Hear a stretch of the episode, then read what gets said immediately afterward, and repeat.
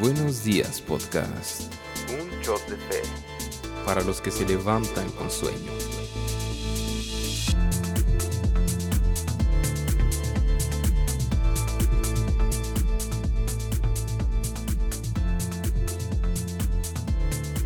Buenos días, podcast. Por fin, viernes, ya casi fin de semana, finalizando esta serie o esta parte, segunda parte de la serie, donde estamos hablando del cinturón de la verdad. Si no has escuchado los capítulos anteriores, te invitamos a escucharlos porque el día de hoy vamos a ver la confusión. Y bien, sin más, comencemos. Paz, ¿cómo estás? ¿Qué tal, Sammy? Muy bien, gracias a Dios, contento. Y a lo mejor para los que nos escuchan por primera vez, la pregunta es, ¿por qué viernes? A lo mejor nos están escuchando un jueves, Sí. un lunes, un sábado, no sé.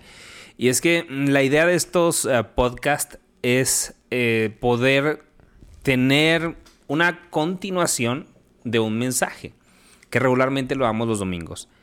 Y que vamos a estar subiendo, en, que estamos subiendo pues en nuestras plataformas de, la página web, de YouTube. Eh, en, en Spotify todavía no lo estamos subiendo, pero esa es la idea, que tengamos nosotros justamente esta oportunidad de retomar el tema y de estudiarlo. También ahí dentro de nuestra página web, en la cual estaremos publicando, estará la opción de ver toda la serie junto con todos los podcasts. Sí, o sea, el mensaje y las de esa semana y la serie. Por eso Sammy está diciendo Que es viernes. que es viernes técnicamente.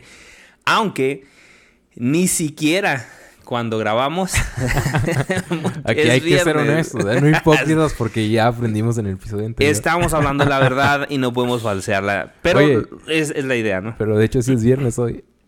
Hoy es. ¡Ay! Sí es cierto. Hoy sí es viernes. Bueno, por No- la noche. No va a ser viernes 18, pero Pero hoy es viernes por la noche. Entonces, la idea es que puedas tener un, un pequeño pensamiento iniciando la mañana y que tengamos nosotros la oportunidad de, de compartir contigo un poco de la palabra de Dios. El eslogan o la frase de este podcast. un shot de fe para los que se levantan con Un- sueño. Ah, Hay gente que dice, es que si no tomo café no me puedo levantar, no siento que me despierto. Bueno, nosotros creemos que lo mismo debe ser en el espíritu. Sí. Y queremos contribuir en esta ocasión con esta hambre espiritual que confiamos que el Señor ponga en ti. Así que esa es la razón por la que ah, Sammy muy amablemente nos dice Que tengan feliz viernes. feliz viernes y buenos días, que Y tampoco días. sabemos si van a ser buenos días para la persona que lo está escuchando. Pero la idea es esa, que lo escuchen de lunes a viernes y en las mañanas para que comiencen el día con un shot de fe. El asunto es que estamos concluyendo esta, esta semana con lo que hemos visto acerca de la verdad. Y han sido episodios muy interesantes desde definir el origen de la verdad, el origen de la mentira, lo que significa el cinturón de la verdad como, in- como es la integridad del Sí. creyente, lo que significa la Hipocresía. hipocresía, que es lo contrario A la integridad. de la integridad. Y si has seguido esta secuencia, pues entonces llega a la pregunta, ¿cómo reaccionar entonces ante la verdad? Porque hay diferentes reacciones que la gente puede tener con respecto a la verdad. Si tú no has escuchado los demás epi- episodios, te recomendamos que puedas eh, eh, ponerle pausa a este episodio y arrancarte desde el 1. la Sí. verdad que ha estado muy entretenido todo. Eh, los hemos disfrutado cada uno de ellos. Hemos tratado de pasárnosla bien y que ustedes también se la pasen bien. Mira, cuando algo te gusta, ni te esfuerzas. Sí, por- porque esto, por pasártela bien, sencillamente lo disfrutas. Y sinceramente nosotros disfrutamos hacer esto. Así que te invitamos a escuchar los demás episodios. Igual tenemos más temas en, en lo largo de las listas de reproducción de Spotify. Ya son 39 episodios, si no me equivoco, al, al día de hoy con, con este Episodio. con este episodio, que ya técnicamente es más de un mes, tomándolo de lunes a viernes. Y los sábados y domingos de- te dejamos descansar y, y te dejamos que vuelvas a escuchar el episodio que te guste, ¿no? Entonces, hoy venimos con cómo reaccionar ante la verdad. Ya entendimos su origen, ya entendimos a qué no hacer, pero cómo reacciona- reaccionamos nosotros a la verdad. Me topé con esta frase de Confucio que decía, el camino de la verdad es ancho y fácil de hallar. El único inconveniente estriba en que los hombres no lo buscan. Qué interesante, ¿no? El que busca, encuentra. Encuentra. Pero el que no busca, pues no encuentra. y Confucio, este, me acordé de la modelo, ¿no? Que le preguntaron que si quién era Confucio. ¿Qué dijo? No, no lo vi. no, hombre, tienes que ver ese video. Y respondió así como que muy segura ella, con que uh, Confucio era un chino japonés que inventó la confusión. voy a intentar encontrar el fragmento y lo voy a poner después de esto para que lo escuchen y luego continuamos con el episodio. Por favor, porque ay, no puede ser. Muy buenas noches, Panamá. Confucio fue uno de los que inventó la confusión y por eso se le ha de lo más antiguo fue uno de los chinos japoneses que fue de lo más antiguo. Gracias. Bueno, Confucio ha, ha hablado acerca de esto sin ser un personaje bíblico. Y es una verdad, en realidad. Jesús lo dijo, que, los hombres amaron más las tinieblas que la luz. él, él, habla y dice, el reino de los cielos es semejante a un hombre que encuentra un tesoro. Y fíjate, la palabra encontrar no es toparte con un tesoro nada más así porque sí. Y aunque el mundo, el hombre natural tiende al pecado, recordemos que fuimos creados a la imagen de Dios. Y decía, fíjate, hace algunos años tuve un viaje por el Ecuador con un amigo misionero mío, David Proaño, y la verdad que fue un, el viaje de mi vida hasta ahorita, ¿no? Fueron tres semanas en el Ecuador, pudimos viajar a la selva, y era uno de los paisajes tan hermosos que había, veníamos bajando en la camioneta por una, por una brecha y se veía una, entre montañas, pero se veía una grandota, grandota, así tipo comercial de, de, ese que salía antes de, de, ciertos cigarros, ¿no? De unos vaqueros que te ponían unos pastizales hermosos. Y dice, así como que él meditando me decía, mi Adán interior, dice, se acuerda de que un día estuvo en el Edén. Y se me quedó así como que, wow, o sea, dentro de nosotros hay algo, sí, un vestigio que dice, un día estuvimos bien con Dios. A veces al ver como que ciertas manifestaciones de la naturaleza, ¿no? A mí me pasa, por ejemplo, con la luna. Con los amaneceres o atardeceres me pasa mucho eso. Te conviertes en hombre lobo. Me convierto... Uh, ah, le voy a poner el efecto porque no me salió. Ah, no te creas, ¿no? no ya, ya mucha edición. todo, todo hipócrita este... Todo falso este podcast. Oye, ya, ya Ya es mucha edición, mucho maquillaje Ya, le borraste mucho lo que yo dije. Entonces, dice, búscala. Proverbios 23, 23 dice, compra la verdad y no la vendas. La sabiduría y la inteligencia. ¿A qué se refiere con compra la verdad? Mira, es sencillo. La verdad tiene un precio. Mm. Sí. Compra la verdad. No, no está diciendo de que, de que es un negocio la verdad, sino la verdad tiene un precio. Un y, costo. y para tener, para poder pagar ese precio, ese costo, necesitas tú hacer algo. Y encontrar la verdad tiene que ver mucho con las disciplinas espirituales. Ok. Eh, pero es interesante porque al mismo tiempo, yo creo que si lo conectamos con la frase de Confucio, donde dice, y es fácil de hallar, es fácil de hallar no porque tengamos la capacidad de hallarlo, sino porque Él primero nos busca a nosotros, nos encontramos con Él. Pero, como lo dice Juan, y esta es la condenación, que la luz vino al mundo, pero los hombres aman más las tinieblas que la luz. Entonces es fácil de hallar porque Él se ha revelado a través del Evangelio, pero ¿cómo lo vamos a conocer? Romanos 2 dice que la misma naturaleza nos manifiesta. También. Sí, eh, la, la, creación de Dios nos manifiesta quién es Él. Sí. Si me explico de alguna manera, en su poder, en su majestad, en su hermosura, en su belleza.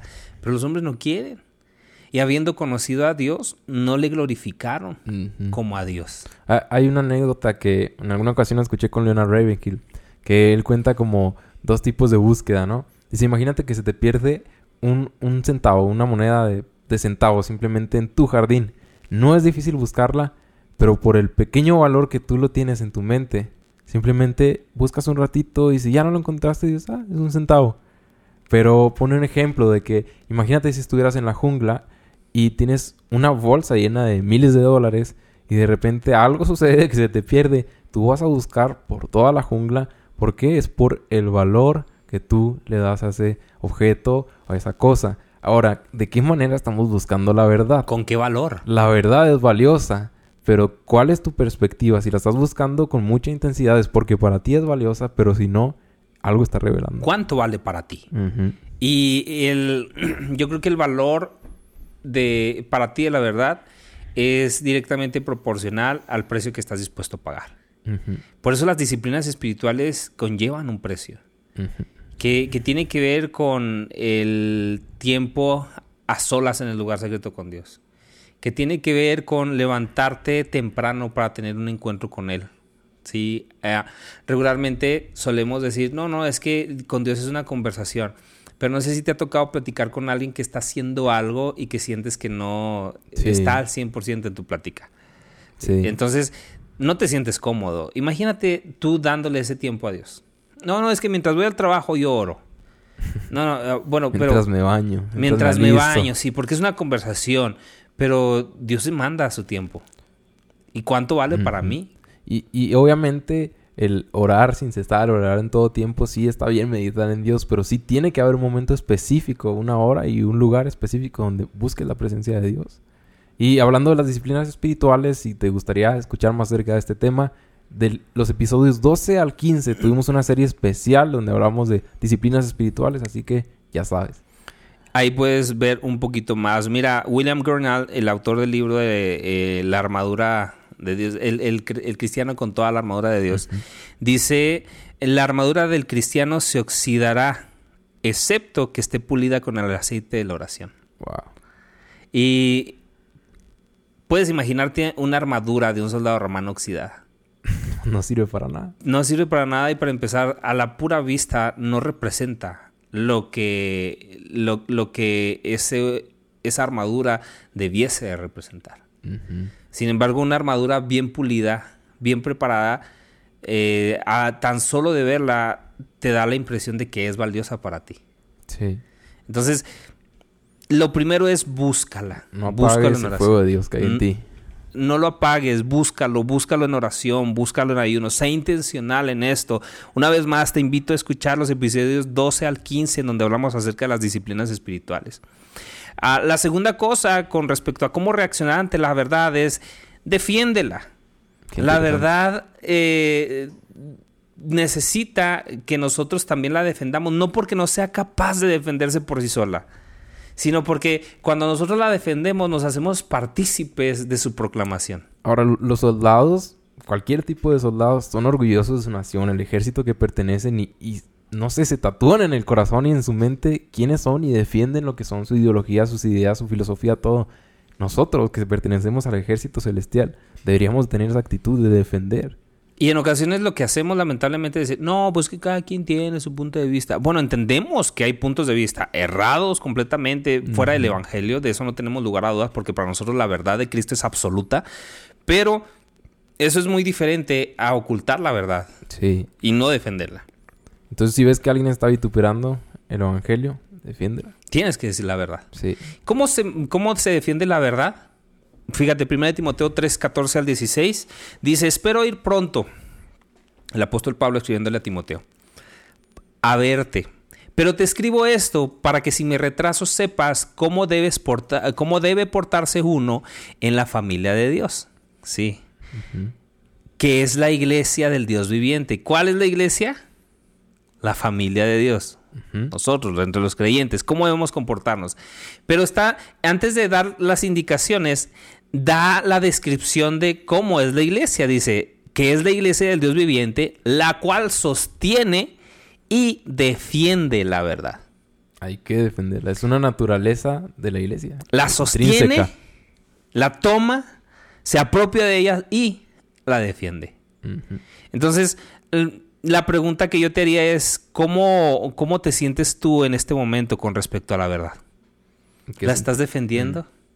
Y la forma de defenderla no es contender con la gente. No. La forma de, de- de- de defenderla no es gritarles falsos a los, a los herejes. La forma de contenderla es proclamando la verdad Y también viviendo la verdad. y viviendo la Porque verdad. hay mucha gente que está vituperando el evangelio o mucha gente que dice, no, son unos hipócritas y, y contaminan la verdad. Pero si tú vives la verdad y eres congruente con lo que dices creer, estás defendiendo la verdad de esa manera. Ahora, el, el- Judas también nos habla, el Judas, ¿no? Judas también nos acá bien confianzudo. Judas también nos habla acerca de esto y nos dice que, que contendamos por la fe. Pero mm, yo quiero que, que quitemos la idea de ir a gritarle a la gente herejes, ¿sí? Sí. Eh, o, o provocarlos. Eso no es contender. Contender es proclamar la verdad con certeza, eh, de tal modo que estemos dispuestos nosotros a morir por ella. Sí. ¿Sí me explico? Entonces, mira, eh, el apóstol Juan, en su tercera epístola, su tercera carta, hace, hace una, un saludo y una proclamación bien interesante que a mí me gusta mucho. Y ya sé que te acordaste del meme que nos subiste, ¿no? Yo, Juan, el anciano, le escribo esta carta a Gallo. Y Ya se Al imaginaron. hermano. Gallo. Al hermano Gallo. mi querido amigo, a quien amo en la verdad. Querido amigo, espero que te encuentres bien y que estés tan saludable en cuerpo así como eres fuerte en espíritu. Hace poco regresaron algunos de los maestros itinerantes y me, alegró, me alegraron mucho cuando me contaron de tu fidelidad y de que vives de acuerdo con la, La verdad. verdad. Fíjate, ¿de qué celebraba Juan? De que Gallo, eh, eh, bueno, de que los, los maestros que habían ido a- ahí donde estaba Gallo dieron testimonio de que él seguía la verdad. Y el versículo 4 a mí me impresionó. Dice, no hay nada que me cause más alegría que oír que mis hijos siguen la verdad. Wow. Fíjate, si esto para el apóstol Juan era importante, imagínate para Cristo mismo siendo Dios. Sí. Esta parte debe de ser para nosotros un deleite eh, a la hora de, de vivir la verdad, de defenderla. ¿Cómo defendemos la verdad? Viviéndola. Predícala y vívela. Vive la verdad. ¿sí? Sigue la verdad. Sé íntegro con la verdad, que ya lo vimos en el episodio pasado. Pero también, no solamente es buscarla y defenderla, sino compártela. Compartir la verdad. Esta, esta parte es crucial porque mira, hay una parábola en Lucas capítulo 15, versículos 8 al 10, en donde el Señor Jesucristo habla acerca de, de la, la mujer que tiene 10 monedas de plata y pierde una. Mm. Fíjate. Dice así, o supongamos que una mujer tiene 10 monedas de plata y pierde una. No enciende una lámpara, barre la casa y busca con cuidado hasta encontrarla. Y cuando la encuentra, reúne a sus amigas y vecinas y les dice, alégrense conmigo, ya encontré la moneda que se me había perdido. Les digo que asimismo se alegrará Dios con sus ángeles por un pecador que se arrepiente. Mira. No está diciendo que alguien que se aparta de la iglesia vayas y lo busques, así no estamos con la, con, con la, oveja perdida ni nada por el estilo, que también tiene su, su aplicación específica. Está diciendo que todos, absolutamente todos nosotros somos como esa moneda perdida. Sí. Wow. No, no, no está diciendo que, el, ay, cuando se apartó fulanito de tal que era miembro de la iglesia, no. Como una moneda perdida Todos fuimos encontrados. Todos fuimos encontrados. Y, y ve la, la declaración final, les digo a sí mismo, que- les digo que a sí mismo se alegrará Dios con sus ángeles por un pecador que se arrepiente. Es algo que precisamente ahorita que decías de si al apóstol Juan le causaba alegría que sus hijos siguieran la verdad. Cuando un pecador se arrepiente, o sea, sigue la verdad a Dios y todos sus ángeles les da alegría. Y cuando nosotros pensamos en que esto alegra a Dios, ¿sí? no puedes callar la verdad. Debes anunciar la verdad. Y, y la mencioné en uno de los episodios, otra frase de Confucio que encontré acerca de la verdad, que dice, el que conoce la verdad no es igual al que la ama. Hay una evidencia clara de aquel que, que ha encontrado la verdad, que reacciona ante la verdad. Y nuestra reacción es una búsqueda intencional. Es un encontrar el, el- e- e- es un encontrarnos día a día con este tesoro que, que es el Evangelio para nosotros, que es el cinturón de la verdad para nuestra vida. Este cinturón, como veíamos, nos protege en, en las uniones, en nuestras imperfecciones, el vivir la verdad, el buscar la verdad, el estar constantemente meditando en la verdad, nos protege, nos identifica, nos da una identidad, pero también nos permite defenderla. Sí, Este cinturón eh, protegía estas coyunturas, protegía estas uniones. Ninguna espada podía cruzar por ahí, atravesando sus intestinos, su vientre. Estaba cubierto con este cinturón. Y a la vez, eh, este cinturón era una identidad que post muerte eh, se ponía en, el, en, el, lugar donde, donde, estaban depositados los restos del soldado que había muerto para identificar que este hombre era un hombre de, del ejército. Entonces, de esta misma manera, eh, el Evangelio, la verdad para nosotros, es ese símbolo de que hemos muerto a la carne.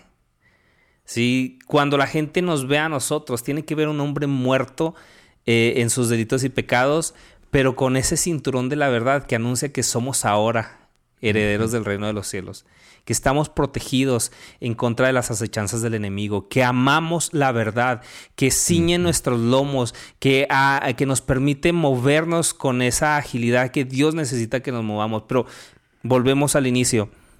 Es importante que antes de que nos vistamos de toda la armadura, amemos la verdad. Y es que hablando de este punto precisamente de compartirla, simple y sencillamente sabiendo las consecuencias de las mentiras de Satanás, que al final de cuentas es un juicio, deben hacer nosotros el compartir que hemos encontrado la verdad. Y un ejemplo claro de esto es en Juan capítulo 4, donde está la mujer samaritana, tiene el ejemplo con Cristo y va y después le cuenta a todo el pueblo lo que Jesús había hablado con ella. No puedes encontrarte con la verdad y por consecuente cuando verdaderamente lo encuentras y lo vives y te pones el cinturón de la verdad y no compartirla. Y hablando de esto, de a multiplicación, evangelismo, no sé cómo llamarlo, podemos llamar, se conectan ambas palabras. Hicimos una serie también del episodio 16 al 20 específicamente hablando de esto, así que si quieres conocer un poco más de este tema, si no sabes cómo compartir tu fe, los fundamentos, te puede servir esa serie. Entonces, resumiendo esta semana, eh, esta serie de cinco podcasts eh, basados en, en firmes, la armadura de Dios y el cinturón de la verdad, debemos nosotros de buscarla, debemos de defenderla y debemos de compartirla. Eso habla de que nosotros la amamos, la valoramos. ¿Quieres empezar a vestirte con la armadura de Dios? El apóstol Pablo nos dice, mira, arráncate con esto. Ponte primeramente el cinturón de la verdad. Ama la verdad. Su palabra es verdad. Este, él es la verdad. Entonces, esto tiene que ver con nuestras disciplinas espirituales, eso tiene que ver con, con la forma en la que nosotros reaccionamos ante ella y cómo la compartimos a los demás.